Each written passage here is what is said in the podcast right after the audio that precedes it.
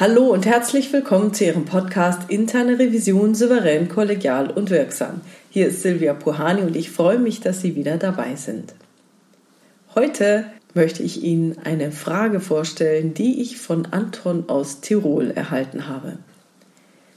Hallo Frau Puhani, meine Frage lautet, wenn ich sehr bald eine Stelle als Leiter der internen Revision bei einer neuen Organisation antrete, empfehlen Sie mir dann dafür eine D&O-Versicherung abzuschließen oder eine andere Versicherung?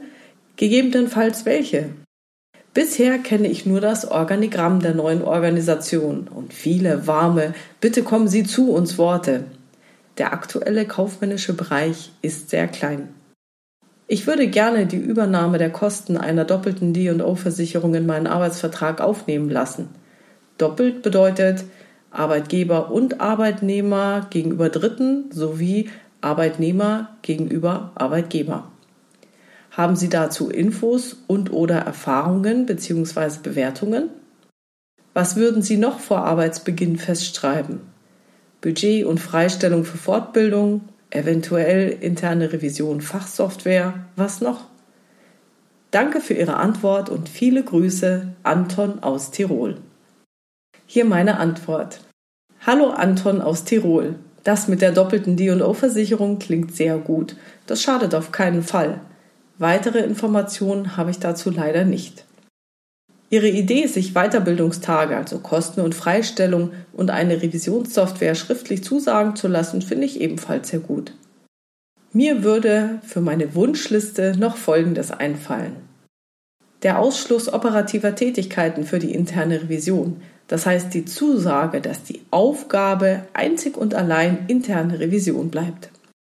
Die jährliche Bestätigung der Funktionsfähigkeit der internen Revision durch einen externen Dritten. In stark regulierten Bereichen, ich bin ja in einer Bank, muss das der Wirtschaftsprüfer jährlich ohnehin prüfen bzw. bestätigen. Falls Sie in einer unregulierten Branche unterwegs sind, empfehle ich, dass Sie sich die Beauftragung eines jährlichen Quality Assessments zusichern lassen. Wenn Sie die Bestätigung haben, dass Ihre Revision funktionsfähig ist, dann ist es für Sie im Fall der Fälle immer einfacher nachweisen zu können, dass Sie gute Arbeit leisten. Falls Sie Mitarbeiter in der internen Revision haben, dann finde ich dort auch eine Garantie von fünf Tagen Weiterbildung, also Kostenübernahme und Freistellung auch ganz wichtig. Weiter geht's auf der Wunschliste. Die interne Revision sollte dem mächtigsten Vorstand, also meist dem Vorstandsvorsitzenden oder eben dem wichtigsten, mächtigsten Geschäftsführer unterstellt sein. Das ist wichtig, damit Sie genügend Rückendeckung erhalten. Ja, und dann würde ich mir noch Freiheit bei der Gestaltung der Revisionsprozesse wünschen. Denn ich halte nichts für schlimmer, als wenn einem jemand reinredet, der von interner Revision keine Ahnung hat. Und da sie noch nicht so entschieden klangen, ich meine jetzt wegen der warmen Worte, dann würde ich im Gespräch auch noch vorfühlen, ob mehr eine Alibi-Revision oder eine richtige Revision gewollt ist, also eine, die auch unangenehm werden kann. Ja, ich glaube, das war erstmal das Wichtigste in Kürze. Schöne Grüße nach Österreich und viel Erfolg bei Ihren Verhandlungen. Ja, und das war's auch heute schon wieder mit diesem Podcast.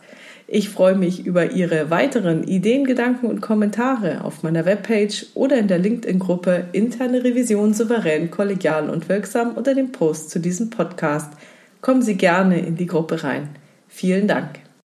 Wenn Sie über neue Episoden, weitere Hintergründe, Termine oder andere Neuigkeiten informiert werden wollen, dann tragen Sie sich doch gerne für meinen Newsletter auf www.puhani.com ein.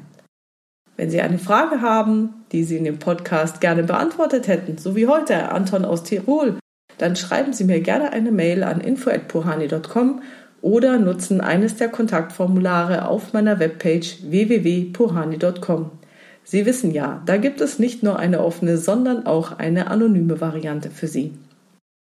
Wenn es Ihnen gefallen hat, teilen Sie den Podcast gerne unter Ihren Revisionskollegen und vielen, vielen Dank für Ihre tollen Rückmeldungen. Bleiben Sie dran und hören Sie gerne wieder rein in Ihren Podcast Interne Revision souverän, kollegial und wirksam. Mein Name ist Silvia Puhani und ich wünsche Ihnen erfolgreiche Prüfungsprozesse.